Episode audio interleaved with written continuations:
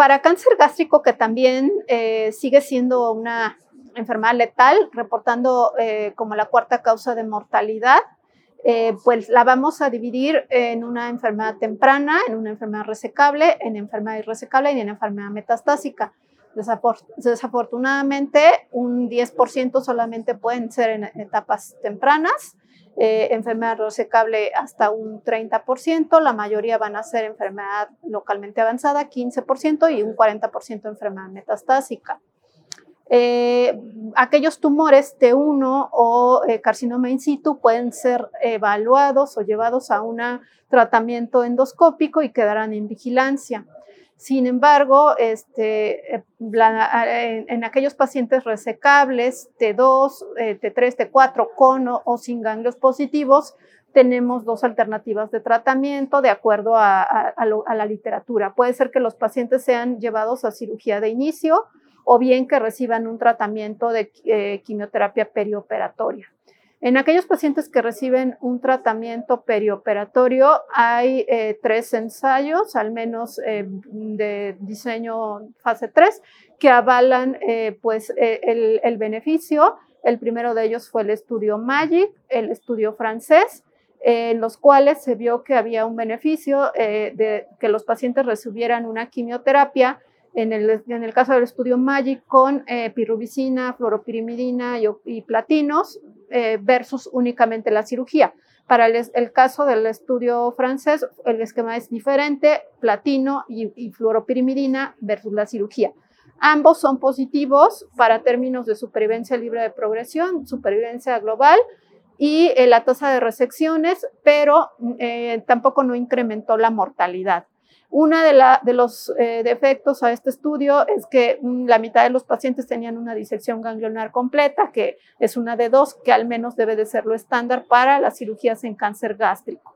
Cuando utilizamos eh, también la quimioterapia perioperatoria, se trató de implementar o valorar eh, la efectividad de los esquemas de tratamiento y para ello está el estudio alemán, que es el estudio FLOT, eh, en el cual eh, pues agrega docetaxel, agrega oxaliplatino y fluoropirimidina. Recordar aquí que la infusión de 5-fluoracilo es en 24 horas y lo que está, ya sabiendo que había un beneficio de, la neoadjuvancia, lo que está comparando aquí es cuál es el esquema más activo cuando se compara los pacientes que reciben el esquema eh, del, estudio MAGIC versus eh, el esquema con taxanos, hay una mejoría eh, de 10% en respuestas patológicas completas a favor de los esquemas con taxanos, es decir, el régimen FLOT. Hay una mejoría en las tasas de resecciones y también se ve mejorada la supervivencia global a cinco años, así como la proporción de pacientes de, eh, supervivencia libre de progresión.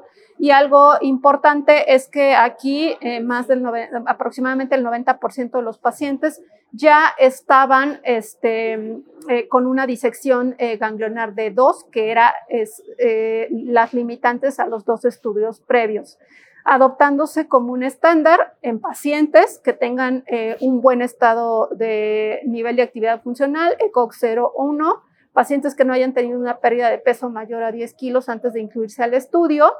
Y eh, teniendo en consideración esto, eh, hay que tomar en, cuenta que los pacientes 10% solamente pierden o, no pueden cumplir el, el esquema preoperatorio pero después de que son llevados a cirugía, sea con el régimen MAGI, el estudio francés o el estudio FLOT, eh, hasta 40%, 50% de los pacientes no complementan la adyuvancia.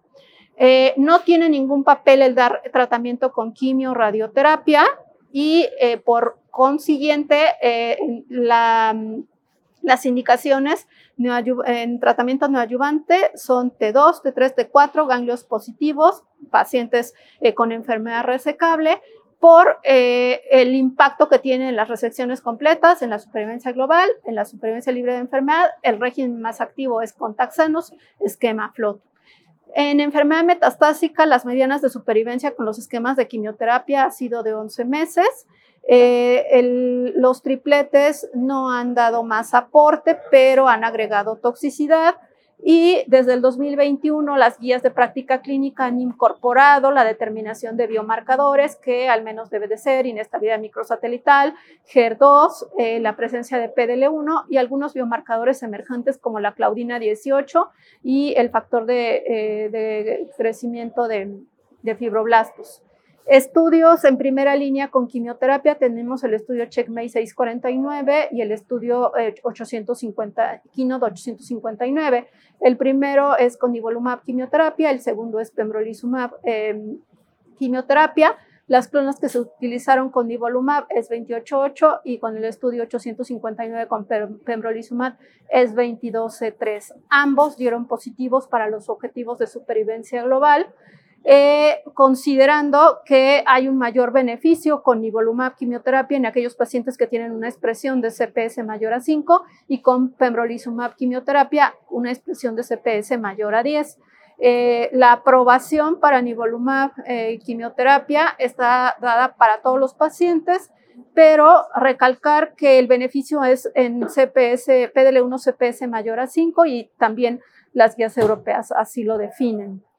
Eh, segundas líneas, tenemos la combinación de taxanos antiangiogénicos en el estudio eh, Rainbow, en el estudio Regar, con, únicamente con, con este ramucirumab comparado contra placebo.